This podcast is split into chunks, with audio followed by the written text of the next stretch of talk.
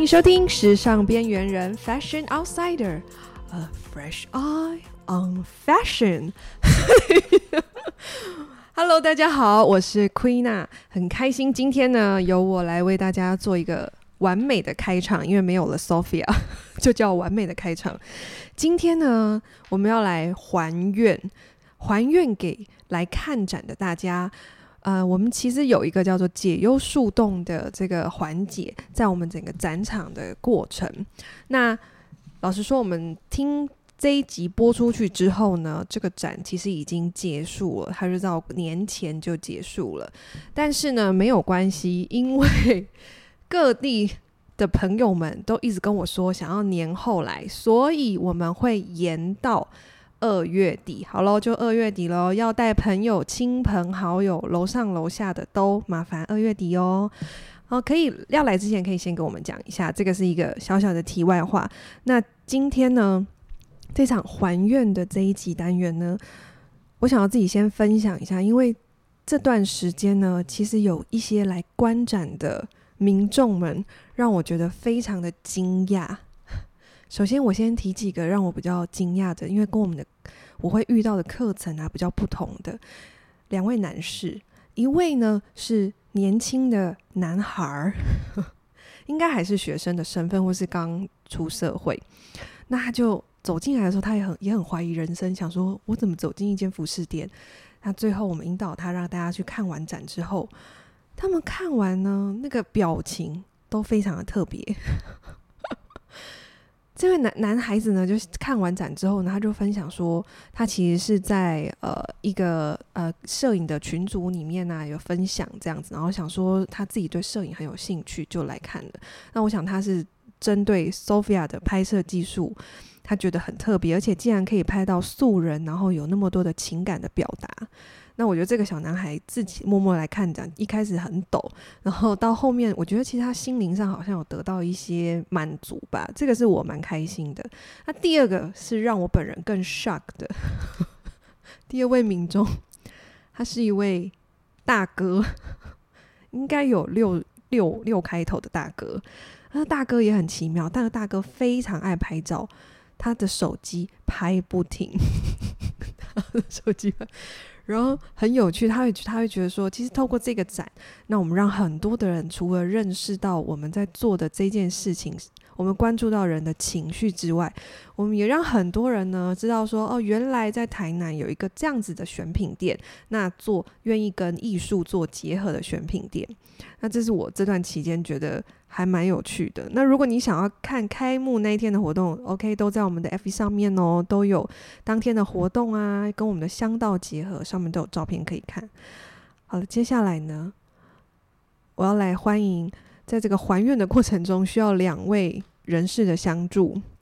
我来欢迎两位，一位呢就是我们的心理咨商师秀清。Hello，Hello，我又出现了。Hello，秀清，大家一直在等着你帮我们还愿呢、啊哦。好期待这一天终于到来。对，而且我们的数量还不少呢。再来第二位呢，我把它放在后面。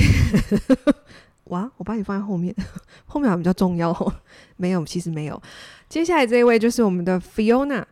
Fiona 今天呢，她会以一个解忧树洞的，呃，应该算是邮差。情绪邮差来读一下我们这每一位展览者他投书，嗯，投书他的投稿。那待会呢，我就会把这个麦克风交给 Fiona 跟秀清，让他来我们一一的做解答。那我们来欢迎 Fiona 跟秀清。Hello，那我们在呃要开始解忧树洞之前呢，我们想要先呃跟大家分享，我们参加了。我们这次展览有一个麦伦舞蹈的迷你工作坊。那一开始呢，我想先听听看秀清。秀清，其实你是我们三位唯一一位就是有参加我们迷你工作坊的来宾，嗯、你算是来宾吧？对。那你觉得你参加完有什么感觉吗？嗯，我记得那时间好像也没有很长嘛，是一个半还两个小时？总 total 是两个小时。那、嗯可能跳舞的时间是一像你说的一个半，对，我觉得好像参加虽然只有短短两个小时，但是结束后我有一种放松的感觉。但我觉得这放松感觉对现代人来说蛮不容易的，对我来说也是蛮不容易的。然后我分享一下为什么我会觉得有这种放松的感觉是，呃，就是在那个体验过程，好像跟自己有对话的时候，有提醒到我自己一些我忽略自己的一些点。对话，所以你在 跳舞的过程当中，你你有真的说出话吗？还是我在内心？你在内心说话？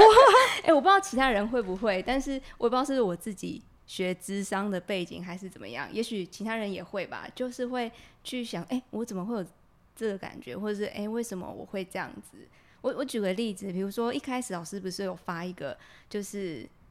自己评分的七个脉轮分数的单子吗？然后我评完分，我其实蛮开心的。我因为分数很高，对我有我都有及格，但我有一个我没有及格，就是顶轮，就是分数差一点点。嗯，然后我就觉得，对我怎么这个这个顶轮怎么了？就是、很弱，比较弱一点啊。对，然后顶轮正好就是比较用头顶是吗？比较头头顶的形而上的东西。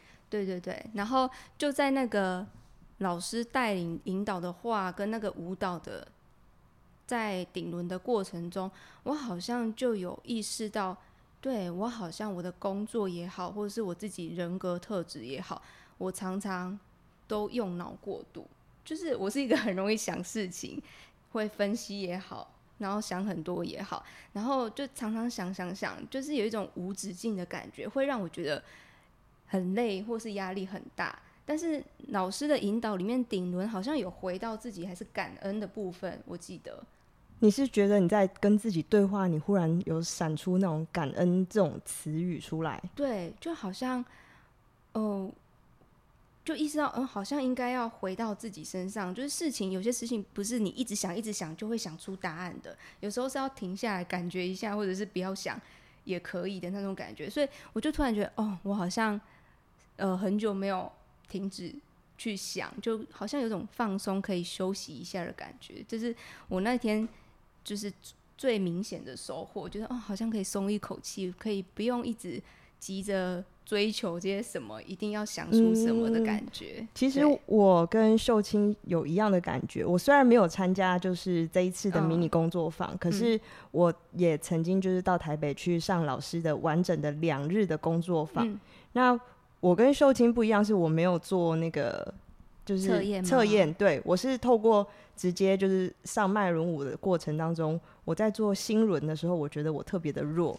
就是、嗯、呃，心轮其实老师会先引导你，就是有一些固定的心轮的动作，例如给予就是把手伸出去。那如果说你是接受的话，就是把手往内伸，就是往就是往你的心脏的地方去触碰，这样。嗯嗯那我在做的时候，我发现，当我有意识的想给予跟接受爱这件事情的时候，我发现我的手非常的尴尬，然后没有办法很自然的把手的姿势表现出来。那我会忽然在那个瞬间，我会发现啊，原来我意识到了我自己原来在给予跟接受这一块，我是特别的弱的。然后我会自己回去反思，然后会觉得说，更认识我自己。嗯，然后我也觉得说，那是一个跟自己身体对话的过程。那其实有点像秀清讲的那种对话的过程，不是真的讲话讲出来。嗯，所以我觉得你你那个是正常的，对，我很懂你那个感觉。那我觉得那是正常的，而且每个人好像你弱的点都不太一样。对，那我就觉得说，可能也许大家都可以透过这样的舞蹈，然后会。认识、认知到自己，对，认知到自己，然后跟自己对话。那我是觉得秀清你蛮厉害的，就是你做第一次你就有那种感恩啊，或者什么字跑出来。我觉得我还在努力当中。哦，可能跟我以前研究所也蛮常上类似，就是认识自己啊、自我探索相关的工作坊有关。我可能那个自动化的就启启智了，就开启了我好像。很快的会去想跟自己有关的事情。嗯，对。那你觉得这个舞蹈，就是这个舞蹈，就是它其实单纯的就是一个跳舞心灵的舞蹈，跟你正式的那种心理学啊，它上面有什么样特共同的连接，雷同的吗？对对对，我觉得很大的雷同，就是因为心理智商也有一些团体活动或是工作坊，就是透过这些活动，除了认识自己之外，我们通常还会会去接纳或允许自己原本的状态，因为现代人还常常遇到困扰，就觉得好像要找方法解决，赶快改变，但常常忘了。就是看到问题原本的样子到底是什么，都还没认认识自己、清楚自己，就想要把自己改掉，对，所以我觉得很珍贵的是，就是认识自己，然后开始去允许或接纳自己那个状态。我觉得这一块认识自己，然后接纳，还有允许自己这一块，真的是在呃，就是要调整自己情绪啊，或者是想要改变自己，让自己变得更好的。第一步，嗯，应该是这么说，嗯、是吗？对，可以这么说。那接下来的话呢，我想要呃跟大家来分享一下，就是我们解忧树洞的单元。那待会的话，我会为大家朗读，就是我们解忧树洞每个匿名者的提问。那请大家拭目以待。那如果呢，你对我们的节目内容感兴趣，呃，不免说要说一下，在 Apple Podcast 点下追踪，或在 Spotify 按下关注，成为一位时尚有缘人。无脑关注，让你随时和时尚沾上边。在我们解忧树洞的单元里面，我们现在目前呢，我们挑选出了十一位不同领域的问题。那希望透过这些问题呢，大家也可以呃在节目中想想看，自己是不是也有相似的人生疑问呢？那第一位匿名者的提问是：请问在心理学中，所谓的人生胜利组代表的是什么呢？这个问题，通常心理师有时候遇到问题会先问说：“那你觉得呢？”或是“你怎么想？”所以我觉得提问的人也可以，或者是在听众的都可以去想：“哎，那你心里觉得人生胜利组是什么？”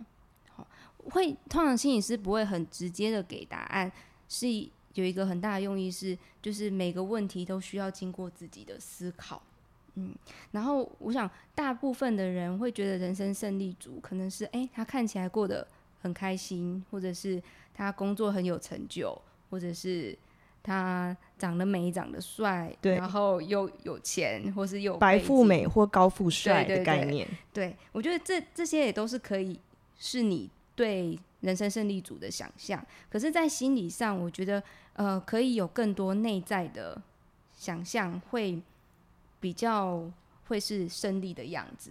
哦，我举个例子，比如说，呃，比如说，呃，艺人也蛮常有，诶，大家觉得他好像就是人生胜利组的样子。可是以以往的新闻也蛮常有，比如说，呃，偶像就这样结束自己的生命啊之类的，就会让人家很疑问，诶，他不是过得好好的吗？嗯，还是就很多人喜欢他，他怎么会忽然结束自己的生命？对，那个光鲜亮丽的样子，好，那也许对他那个样子，对那个艺人或者是那个人本身来说，他觉得那不是他要的，那不是他胜利的。所以每个人可以往自己内在想，就是，哎，那你要的是什么？你人生想要什么样子？然后，呃，人生如果是自己可以决定的，然后是自己可以负责的。而且，并且是你喜欢自己的样子，我觉得那就挺不容易的，也挺胜利的。其实这个跟刚刚我们一开始讲到的，就是接纳自己跟就是允许自己是很有关系的。嗯、对，它它不是一个标准答案，它就是一个一个样子，然后你为自己创造出一个样子，然后你喜欢那个样子，那就是完美了。只要你觉得你是人生胜利组，那你就是就是你有达到你自己的期许，那你。就算是人生胜利组，这样。对，而且那我要提醒一个，就是人生胜利组不是一直都是很很完美的样子，就不会遇到挫折，不会怎样。就是那背后还是有一些你遇到挫折，你是有能力、有资源可以去处理跟面对的。嗯，对，嗯，因为我觉得这一位这位匿名者他会问这样的问题，可能是跟我们的展品有关，因为我们的展品在展场中啊，我们。为了要，就是我们在每一张作品下面都会给一个标题，嗯、那我们有一个系列的标题就叫“人生胜利组”。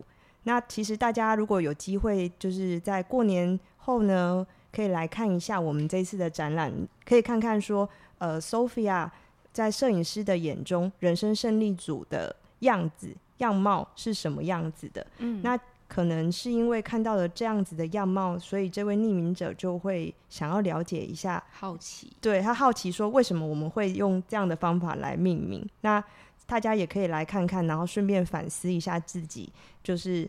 所谓对于你自己来说，什么样才是人生胜利组呢？嗯、那再来第二个，第二个匿名的这位观众呢，他我觉得他的他这个好像不是一个疑问，而是他看展之后的一个心得。他告诉我们，梦想的开始似乎也是付出及耕耘的过程。他真心的觉得人生应该简单吧。他给我们的感觉是一个肯定句的一个反馈哦。对，我真心觉得他应该是有历练的人吧。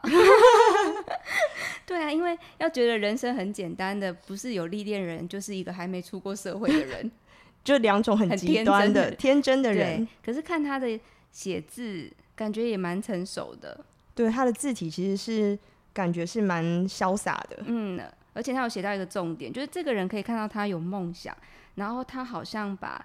人生重要的事情不是放在结果，他写说是过程，就是他是一个愿意付出然后耕耘的，所以感觉他重过程比重结果。所以其实我觉得这，在我自己看来，我觉得这个人是蛮值得学习的。对对，而且他给我们的这个反馈，其实让我觉得蛮开心的，就是看完了展览，然后让他有一种就是很。正向的一种鼓励吧，嗯，我觉得是这样的感觉。嗯，那其实也有一些人，他看完了我们的展之后，他呃会激起他一些对人生的疑问。嗯，那我来说说下一位，他感觉是有所疑问的。他说，当面对不同的情绪在工作上的时候呢，他会习惯的隐藏自我，然后他很疑惑该如何勇敢的面对。那他当他面对到错误的时候呢，他也很容易的自我贬低价值，他用这样的方法想要跟我们的秀清心理师询问说该怎么办？他该对他该怎么样去消化这些东西？其实，在智商里面，呃，会自我贬低的人其实不少诶、就是还在还蛮多人会有这样的状况，比如说会觉得啊自己怎么没做好啊，觉得自己很糟啊，然后觉得自己。好像没什么能力呀、就是很多负向的语言对待自己。虽然可能每个人偶尔平时都会有，不过这类的人，诶，你也可以去评估看看自己是不是有这样的状态。他们很容易心里有两个很强烈的声音，一个是会很严厉的批评自己，然后希望自己是可以完美的，然后很严厉呀，对自己很强势，就是会很要求自己。这是一个声音，他心里。的一个声音，你看他心里另外一个声音是，他也会常常觉得，哎、我很不好，我做不好，我没有办法，我很无助。就是通常这类人会有两股这个很强烈的声音，所以他们其实也会蛮孤单的。就是那个孤单是会很难跟人有连接。嗯、那这样子的状况的话，你觉得，呃，我们？在用心理学上可以怎么帮助他们？就是我不我不能说改变他的想法，嗯、应该是说怎么帮助他们可以嗯变得更好受一点。呃，有一个很重要的功课，就是他们要练习比较客观平静的跟自己对话。就好比说，他又开始又开始觉得自己很糟的时候，多问自己呃一句说：“哎、欸，我真的有这么糟吗？”或是发生事情。发生了什么事情让我觉得很糟？就让自己尽量的去客观的去看待自己，嗯嗯，否则就是一直无限的批评自己，不会让自己更好。就你就想嘛，就是一个很严厉的父母对待一个小孩，就比如说小孩考五十九分回来，你很严厉的骂他，然后九十九分你也觉得他不够好。就是那个背后的因素是希望这个孩子可以越来越好，可是在这个孩子心里就会觉得，哦，我好像永远都达不到那个好的样子，所以他就会一直想要追求完美，觉得完美才是好的。但五十九分也有五十九分的好，或者九十九分也有九十九分的好，就是要让自己看到那个客观的样子，才有机会让自己进步。那感觉有点像是要抽离，把自己抽离出那个，就是那种很觉得自己不好、自怨自艾的那个过程。对，然后再回头去看看自己。对，就是不能让自己把那个贬低的声音无限扩大。你自己当意识到，就要先练习阻止那些声音。嗯，你不用那么急着说要鼓励自己，但是要先让自己客观的看自己，这样。好哦，那我们再来回答一下下一位的那个匿名者他的问题。这一位匿名者他的问题。他的有点像一首新诗，因为蛮短的，我来念一下，而且是中英混合。他写：“Sorry，没钱买房；Sorry，四个同意；没女友，外婆很伤心。”真的是结束，结束是我说的。我觉得是看久会觉得这封短诗还蛮有趣的，因为 “Sorry” 感觉好像是抱歉。自责的感觉，但其实多念几次会觉得他应该心里很不满，或是有生气的感觉。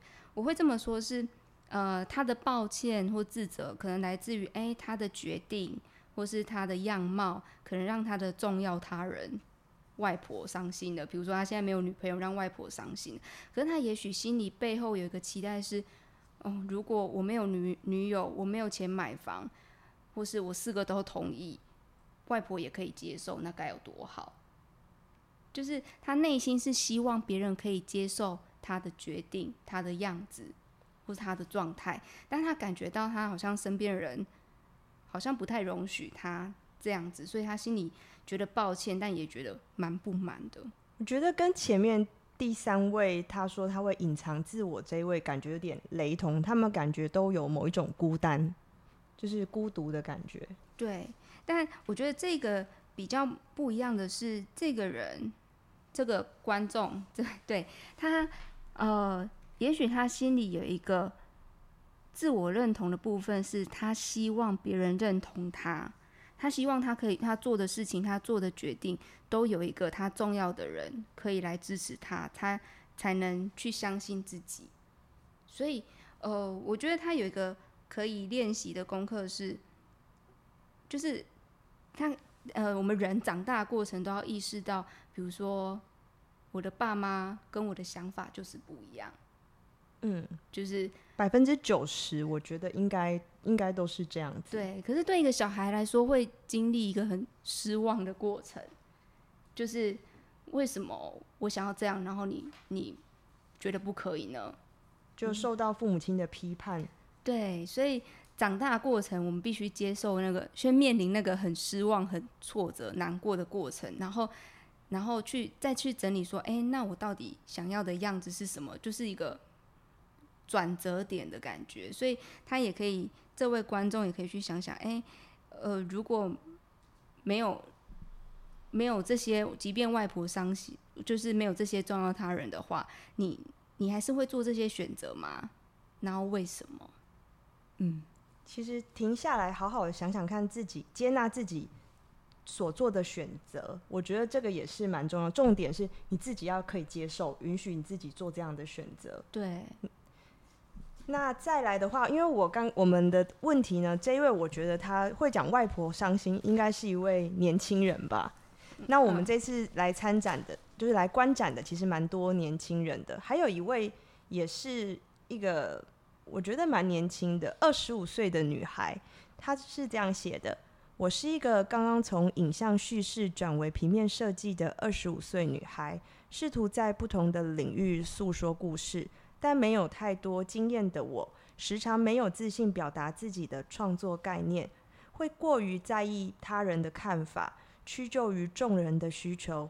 我明白自己能力以及在这个工作环境需要取舍的事情。”但创作时总会让我感到无力，不确定这样的方向是否正确，也不确定要坚信什么样的理念，让自己在这个领域能够快速成长，找到自己的意义。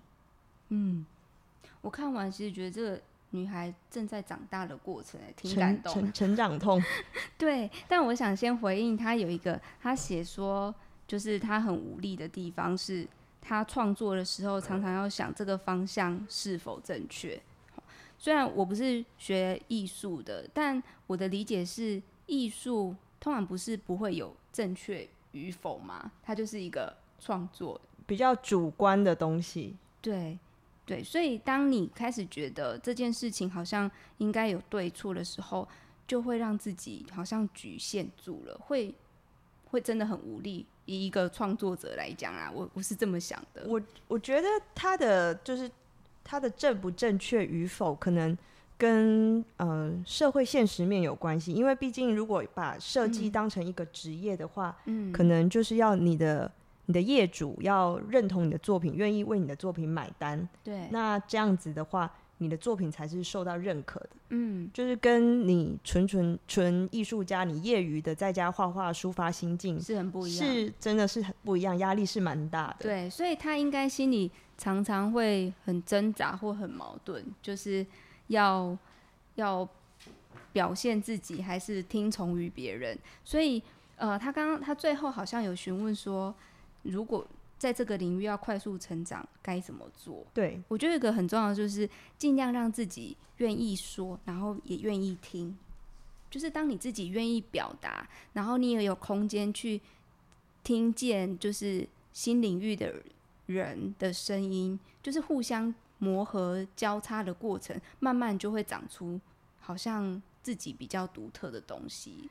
其实这个我觉得对我啦，如果对我来说，我觉得有点困难，嗯、因为当你把一个作品创作出来，它就像你的小孩一样，嗯、那你要去接受到别人的批判的时候，其实那个感觉蛮残酷的。对，所以是很需要勇气的一件事。那我们为这位二十五岁的设计女孩加油！对，对相信她会顺利的。对，你还在成长痛当中，相信你会越来越好的。再来呢，我们看看后面这一位也是一位孩子，他是一位孝顺的孩子。我来帮他就是定义一下，他的问题是：我爸跟我妈两年后要退休。我想在毕业左右的时候成为可以经济自由的人，让他们不用担心。所以这是许愿吧？是吗？对，他觉得他把我们的这个解忧树洞当成是一个他的许愿池。不过应该也可以感觉到他很想达成这个愿望，他心里也有一些压力。对，我觉得他也许有点焦虑，就是感觉他是一个刚毕业不久的，对，或是他。正准备要毕业，嗯，不过我也蛮好奇，就是经济自由是是爸妈真的担心他吗？还是他自己想象爸妈的担心？哦，这是两个不同的层面哦。对啊，如因为通常如果以单纯来讲，如果孩子会希望说，呃，我希望我可以孝顺我爸妈，然后蛮多，比如说大学生们就会第一个想到就是，嗯、呃，那我就赶快赚钱，嗯，好像金钱是让我们比较快想象。就是可以回报的一个东西，对，对，就像举例我来说好了，就是因为我比较晚出社会，因为我读完研究所才开始工作，然后就会觉得，对，都花了爸妈那么就养我那么久了，我应该要赶快回报。但出社会才发现，要养自己都困难，还要养爸妈，对，但是所以我就会更进一步思考，对，那我还是还是会想要孝顺我爸妈，还是要想要回报他们。然后我就会透过不同的方式啊，比如说，就是我觉得爸妈都会希望孩子跟他靠近一点，或是多一点时间相处，所以我就会蛮常回家。就那个钱我回报不了，我就用我的就是关系的靠近去回报。对，所以也许呃，这位投投信的孩子，如果这个经济可以去想想，这个经济自由是你对自己的期许吗？还是爸妈对你的期许？然后这个期许背后是，如果是哎，你只是想要让爸妈可以安心、降低压力，也许出社会可能短时间内还没有办法达成这个心愿，但你还是可以透过很多方式去完成自己就是孝顺爸妈的心愿。也许最直接的应该是就直接问爸妈他需要的是什么吧。对对，就是沟通还蛮直接的问会比较简单一点，而且刚好趁过年这段时间。大家可以趁跟家人相处的呃过程当中，来好好的关心一下自己的爸妈，来尽一下就是孝道，让让可以让自己，然后跟爸妈知道互相对方的需求，真正的需求是什么。嗯嗯、对，好哦。那听完了这位孝顺的孩子的，就是他的问题之后呢，头痛的妈妈，对，再来呢。换成是一位也不知道是妈妈还是爸爸，就是一个家长的角度。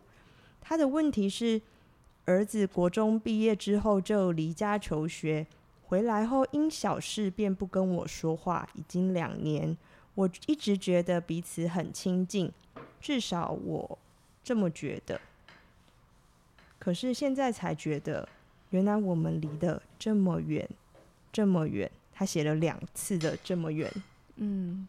可以可以感觉到他真的是蛮难过的，但两年我也想说，怎么这么久这么久，也想讲两次。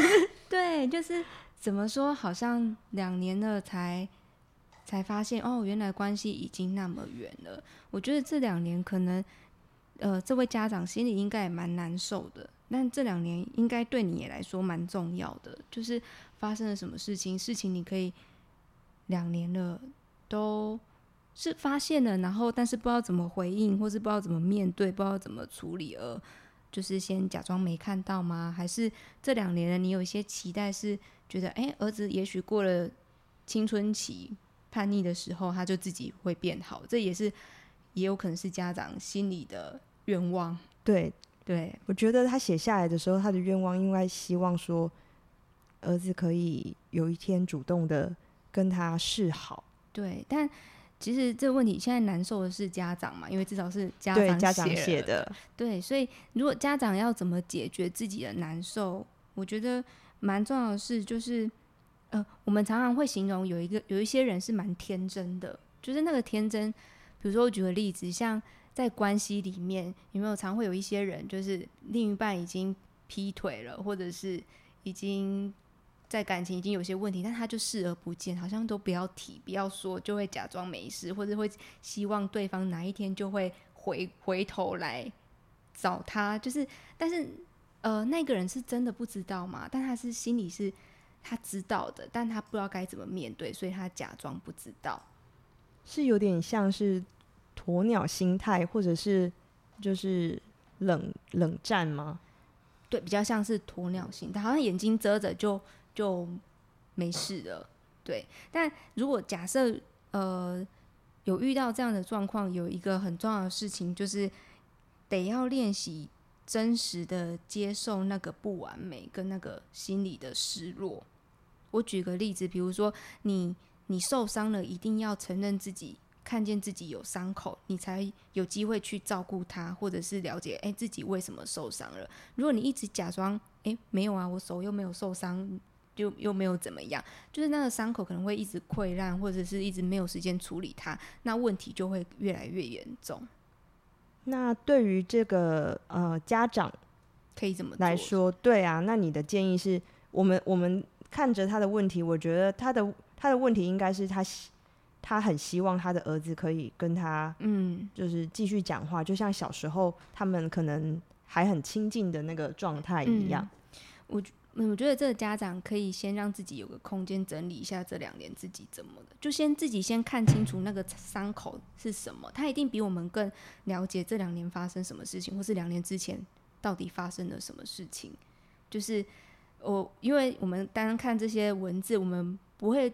了解，就局外人不知道他们发生什么事情，唯有这个家长他会更清楚，所以他要擦干他的，就是擦干净他的眼睛，就是很诚实的去真实的面对到底发生了什么事，很痛苦，嗯，然后可能也就是很难受，但可以试着这么做。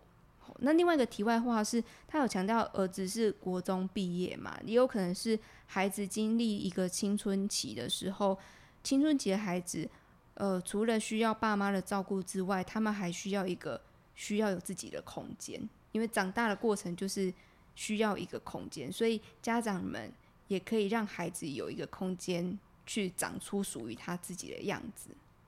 嗯，所以其实呃，应该是这么说，这个爸妈可能需要第一个是他要认清一件事情，是我的小孩已经长大了，他已经跟小时候很黏着我，已经是不一样了。相处的方式本来就会有改变。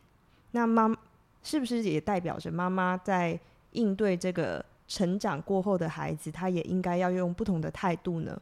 对，就是妈妈有时候会卡在，或或者是妈妈或爸爸会卡在一个。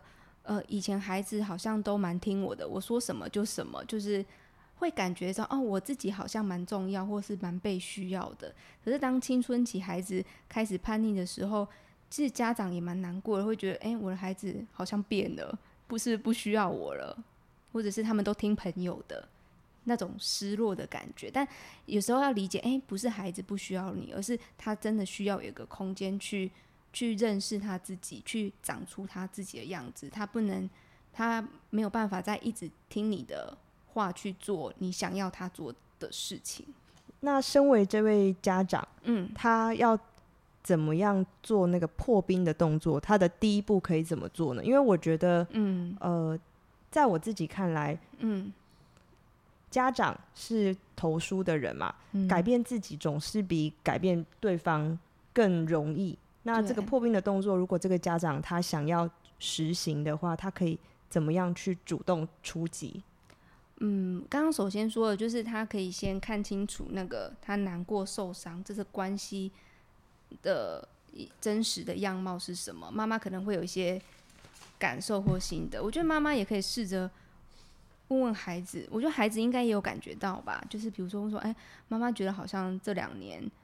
嗯，我们的关系好像没有那么亲近，你觉得你有感觉到吗？或是妈妈说说自己心里蛮就是真实的感觉给孩子听，你有时候会很意外的孩子的回应是什么？对，所以妈妈可以先主动的去嗯跟孩子聊聊天，或是做些什么事情。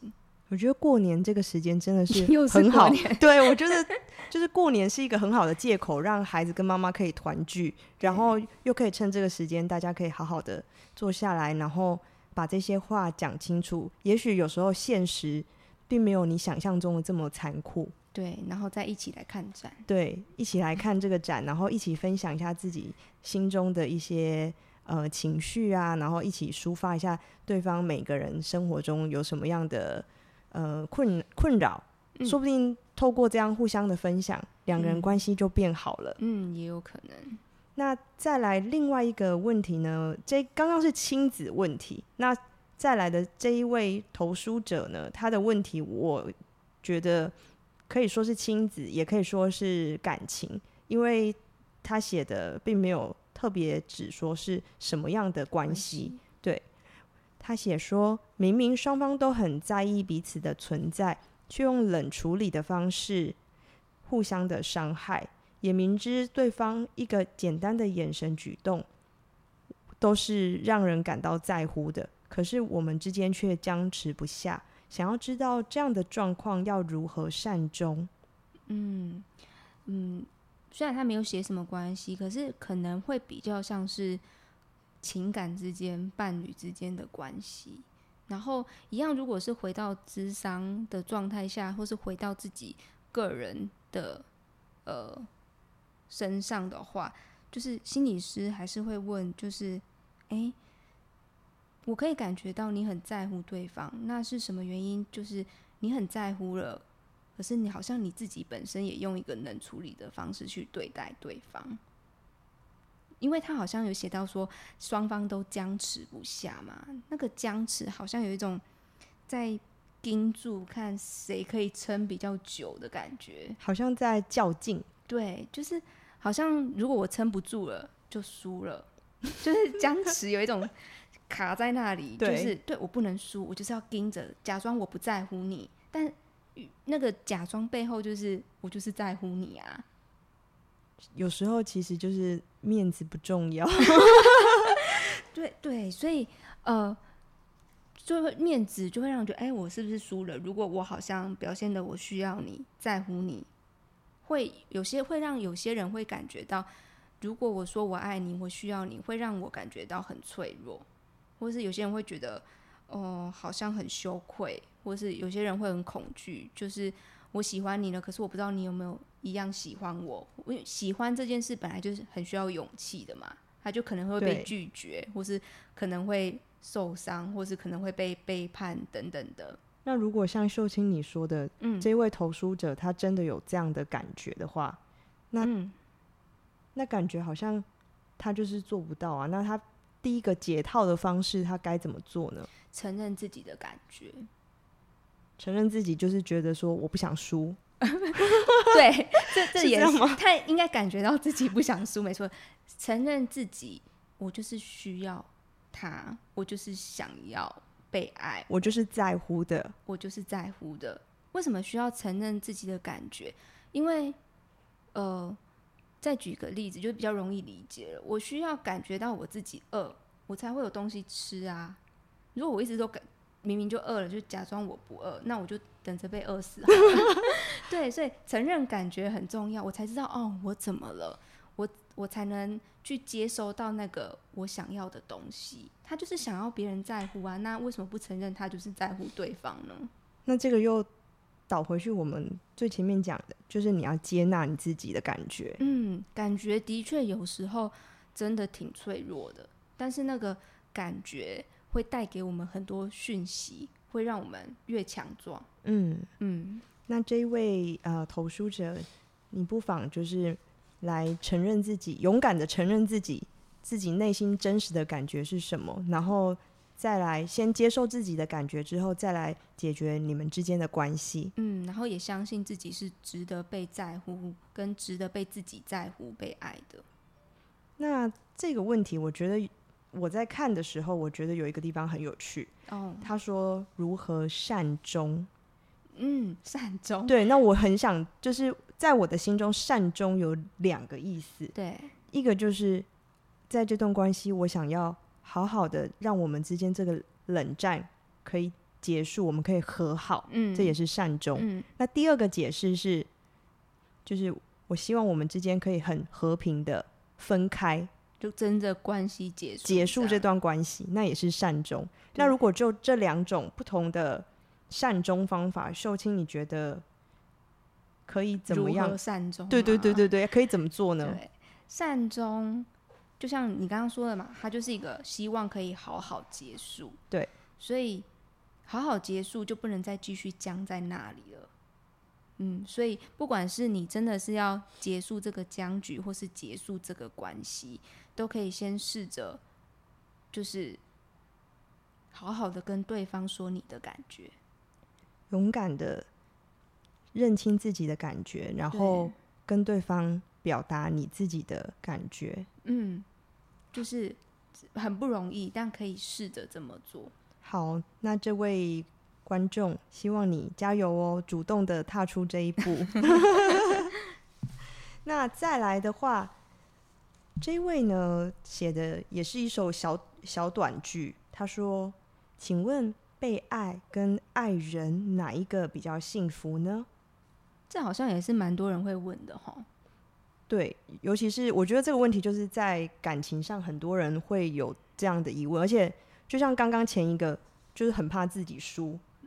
嗯，我觉得这个感觉有点像他，他就可能很需要被爱。对，很如果觉得好像我是比较爱的那一方，我好像就输了。对，所以好像被爱比较占优势。对，听起来好像是这样。那嗯。在心理学，或者是在我们一个健以一个健康健康的心理比较成熟的状态，对，我们该怎么做？就是两个都要才幸福啊！这是其实一个蛮呃蛮简单的一个问题，其实就是要两个都要，因为如果单一个的时候，你会就是被爱，被爱久了，你你没有爱人，你会其实蛮无聊的，就是你会。不知道自己感觉，就等着好像被接收。你生生命是没有一些活力跟动力的，嗯。然后一个如果只会爱人，没有这种人，因为 只会爱人，然后他有一天会干枯。对，就是爱一爱人是一个很重要的能力，他同时也可以接受被爱，所以这两个是同等重要的。那可能在关系里面，偶尔可能是呃对方爱你比较多，有时候是。你爱对方比较多，这这都很正常，这就是一个流动的关系，没有一个好像这个关系就是他比较爱我，我比较爱他，没有所谓的一定是这样子的，它是一个变动的，我觉得。嗯，嗯，我觉得你说的很有道理，而且我觉得这一句话其实这个解答其实也可以回答刚刚前面这一对冷处理的关系。嗯，他们可能要觉得，就是可能要有这个意识，就是不管你是比较爱的那一方，还是你是。呃，接受的那一方，就是我们没有所谓的输或赢，嗯，只要就是这个关系是流动的，那它就是一个很健康的关系。对，这关系比较可以长久。嗯嗯，好哦，那这个问题我们就这样子回答了。再来的话，有一个比较可爱的问题，因为这个问题呢，在下面还有一个涂鸦，画了一个可爱的小猪，看起来是小朋友，应该是一位小朋友的问题，因为他。的问题是，应该不是问题，应该是说他的他人生目前的一个困扰是，如果他没有考过语言考试，他就不能得到一台手机。那如果他没有继续的就读美国学校，他就需要去就是一般的小学念书，所以这个就是他的困扰。嗯，小学生的困扰，但可是感觉起来他应该压力蛮大的，因为小学生 就就真的很困扰自己有没有手机啊，或者是我未来、嗯、呃要读什么，但是可以感觉到，就像你刚刚念的，他的文字叙述好像都呃，我我如果不能通过考试，我就不能有手机，我如果怎么样就不能怎么样，就是。比较多受着受到很多威胁，就是他的叙述句比较多，呃，不能或是不可以的那种感觉。对，所以就会觉得，因为小小学这个阶段不是常说，哎、欸，我要什么？我要小学生要什么？我要角落生物是吗？我要手机，或者是我想要什么？我想要看卡通，对，就是一个小孩子的阶段，通常的语言会是这样。但看到看到的是这个孩子好像比较多，哎、欸，我好像如果没有怎样就不能怎么样，就是可以感觉到他是蛮有压力的，压力蛮大的孩子。那你觉得十岁孩子，十岁的孩子，我们以心理师的角度，是不是也会有十岁的孩子去咨商？对，好像这任何年龄层都可以。哎、欸，那。小 baby 太小了，就还没嘛。就是，但是也有呃小孩子的智商或者是游戏治疗这一类的，对。但我觉得这个孩子可以去试着想想，就是你想要的是什么？比如说，呃，他可以想到，哎，我想要的是手机，我想要的是语言学学校，但背后应该有更多你想要的吧？为什么你想要手机？是想要哎、好像有一种被同学羡慕的感觉吗？还是为什么你想要去读语言学校？好像感觉很厉害吗？还是可以得到爸爸妈妈的称赞？就是多往这个哎、你想要这个，为什么你会更了解自己一点？搞不好其实最后你想要的最最想要的其实不是手机，是一种我想要好多朋友的感觉，或是我想要的也许。不是真的考上语言学校，是觉得哎、欸，爸爸妈妈或是谁也觉得我很棒，我很优秀的感觉。那我觉得这一题啊，如果以我们的节目来说，我们可以给家长什么样的建议呢？嗯，我觉得家长可以问一下，多问孩子，哎、欸，你想要什么？你对未来有什么想法？就是让孩子有机会、有空间，让他可以去想他要什么。是不是对于一个孩子来说，呃，一直认真的去思考自己真正想要的是什么，把这个呃创造力想的，就是发发挥到一个极致，或者是把这个创造力就是发挥的越大越好。对，因为有时候家长会觉得，哎、欸，你就那么小，嗯吧啦，还是什么？对，就是小朋友，我帮你安排，我帮你决定，我最厉害了。对，就当然。大人的思考跟想法，也许真的是比较成熟一点，但是我觉得要有机会让孩子练习为自己发声，因为如果当你嗯少了给孩子这些机会，孩子就等着被安排就好啦。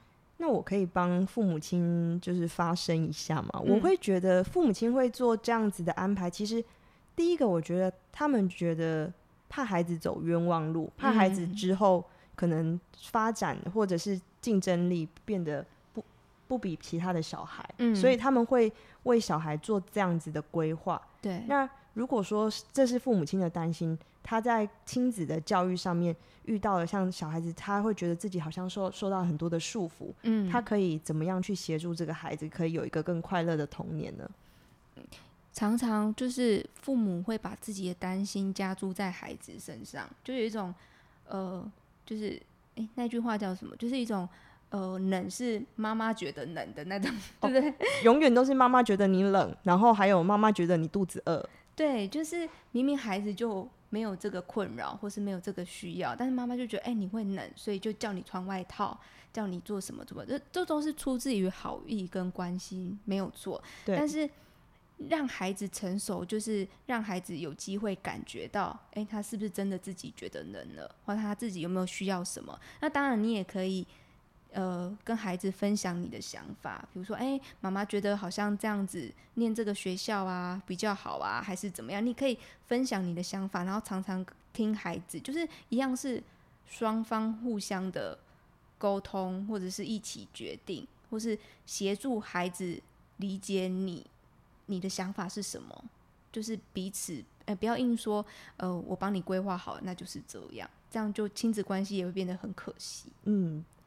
而且这个问题呢，我觉得蛮好的是，是因为亲子关系其实是一个长远的关系。嗯，以后孩子也会长大，然后会遇到青春期。如果说你们在长时间都是保持一个沟通的状态，嗯，那在青春期的时候，孩子有很多的困扰，他也会比较愿意讲，对，比较愿意跟你说。对，所以这位那个可能国小小朋友有国小小朋友的家长呢，可以欢迎你，就是好好的跟小孩子讨论讨论他未来的梦想是什么。也许他会他的想法会超出你的期待，也许更成熟也说不定。但我想这个妈妈呃，不是妈爸爸妈妈应该是蛮用心的啦。对，如果会帮孩子规划未来的话，对，嗯，加油加油，两位。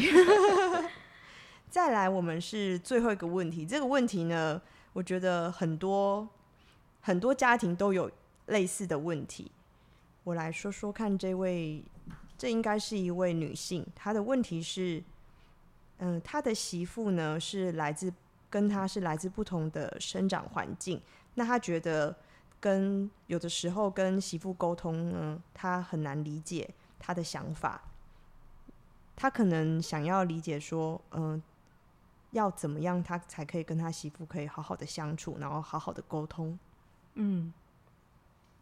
其实，如果以一个身为媳妇来讲的话，媳妇也会这么想啊，就是，就是来自不同生长环境，本来就会比较困难理解对方，而且又加上媳妇跟婆婆也好，跟公公也好，他是一个比较不同世代的，就是有一些隔阂，对，所以呃，很能理解这个婆婆，就是应该说每个人应该这个困扰都存。呃，存在于每个人身上啊，因为就是不同的环境的人，本来就比较困难理解对方。即便是相同血缘，在同一个家庭长大的，有时候还是很不懂对方，就是不懂自己的兄弟姐妹，不懂自己的爸爸妈妈。嗯，对，这都是一个很正常、很嗯常常见的一个状态。但呃，我想这个这位他想问的可能是。很难理解，但我到底要怎么理解？对，他很困惑。对，我觉得理解一个人，首先有一件事情，就是要先允许每一个人都有他各自的观点，就是允许媳妇有媳妇的观点，允许婆婆有婆婆的观点，因为每一个人本来就会有不一样的观点啊，因为那不是他的问题，也不是他做不好，也不是他的错，就是。那原因是因为他过去经验或是那个人的特质，本来就是每个人都是不同的。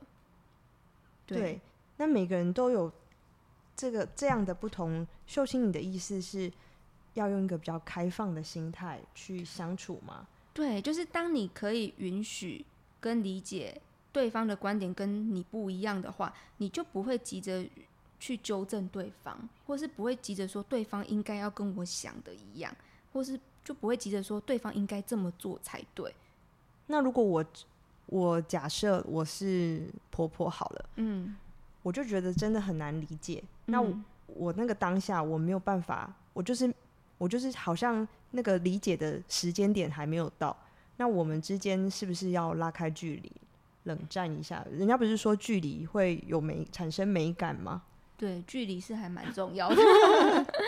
对，然后也可以问自己的问题：哎，我真的有想要理解他吗？还是我真的我只是觉得他跟我想的不一样？我其实蛮生气的，或是我没有办法容忍这样的状态。如果如因为我毕竟就是我是以我如果要我以一个婆婆的角度的话，我可能比较难去理解，是因为。我现在我没有媳妇，我没有办法去理解这件事情。嗯、可是如果说以一个年轻人的想法的话，我会觉得，嗯，好像婆婆所谓的理解，好像是说她没有办法理解，说为什么我的媳妇没有办法长得像我想象中的那个样子。嗯，这好像其实我们刚刚很多问题都有提到，就是为什么我爸妈跟我想的不一样？对，为什么我的媳妇跟我想的不一样？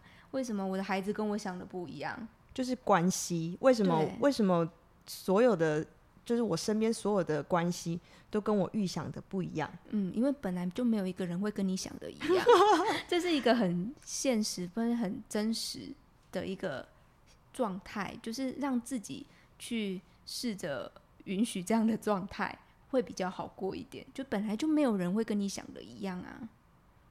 我觉得这样的状态其实是蛮需要勇气，然后把自己抽离、抽离出那个当下的那个情境，对才有办法做得到的。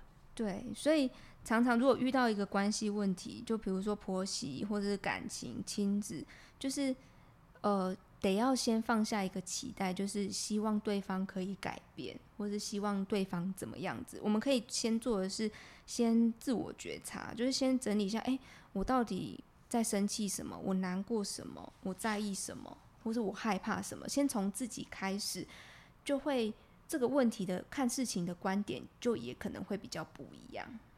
那我们今天再请秀清帮我们，因为我发现我们刚刚很多的问题都是跟呃关系，嗯，这个议题有关，嗯。那我们请秀清最后帮我们做一个总结，就是嗯，所有的刚刚秀清有讲到，就是要允许自己。对，那我们做一个总结，说在关系上面要怎么样做，才可以就是让双方的关系达到一个比较健全的状态。嗯，我觉得，呃，不管是个人的问题或是关系的问题，最终都要先回到自己，就是先跟自己的关系变好了，你才有机会跟别人建立一个好的关系。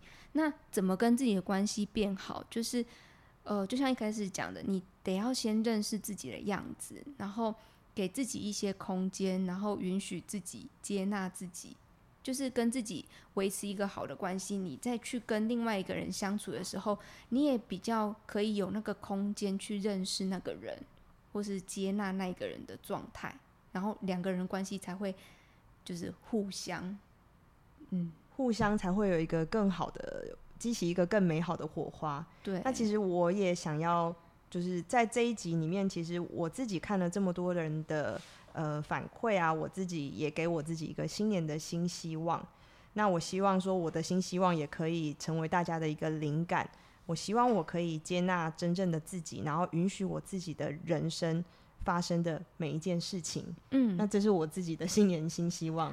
这也是我一直以来对自己的期许，因为这真的还蛮不容易的。对，希望我们大家都可以朝着这个目标前进。嗯、好，好，我们谢谢两位。就是其实这个解忧树洞呢，今天这一集其实真的会蛮长的，因为我们希望所有的观众都可以在这一集得到解答。那呃，其实刚刚整个的所有的这个问题，所有的这个投稿呢，非常有趣哦。他们两个其实是有做了一些排列组合。果不其然，他们把这个万年的习题 放在最压轴。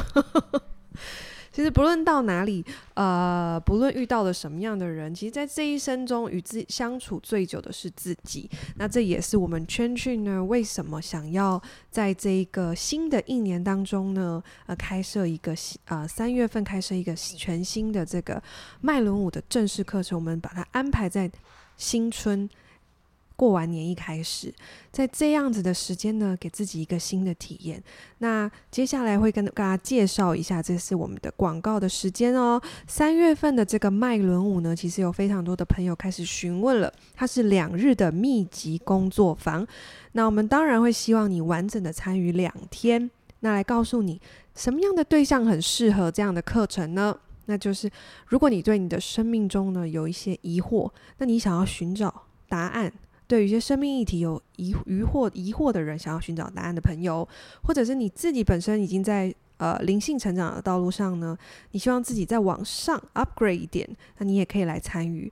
以及如果你想要让你自己的身体的能量的运作呢，达到一个整合跟平衡的朋友，你都可以来上课。接下来是你对于这种多元的这种动态式静心。非常有兴趣，那你想要更往深入的去探讨的话，你也可以来上这个课程。